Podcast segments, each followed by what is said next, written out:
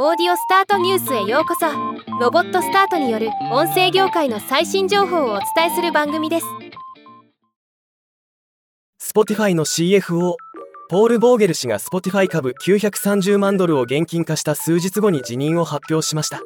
今日はこのニュースを紹介します。ポール・ボーゲル氏は8年間 Spotify に在籍しており3年前の2020年に CFO に就任しましたが今回2024年3月に辞任することが発表されました。先週 Spotify のマーケティング責任者であるタージ・アラビ氏が2月に退社することも報じられており幹部の退職が続く形となっています。今回 CFO の辞任について Spotify の CEO ダニエル・エク氏は時間が経つにつれ Spotify は新たな段階に入り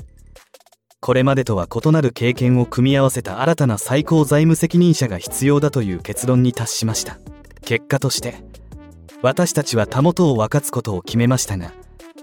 世界的なパンデミックと前例のない経済的不確実性の中で当社の事業拡大を支援するためにポールが提供してくれた着実な手助けに非常に感謝しています。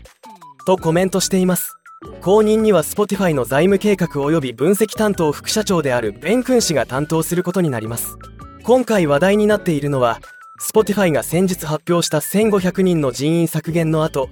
株価が急騰したタイミングで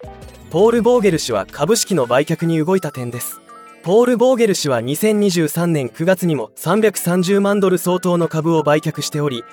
今回の売却と合わせて1260万ドル日本円でおよそ18億円を手に入れています。他にも Spotify ホーム顧問のイブ・コンスタン氏も115万ドル。Spotify 取締役会メンバーのシシル・メロトラ氏も52万ドルを売却していることが明らかになっています。幹部の退職と幹部の株式売却いろいろなことが起きているなという印象です。ではまた。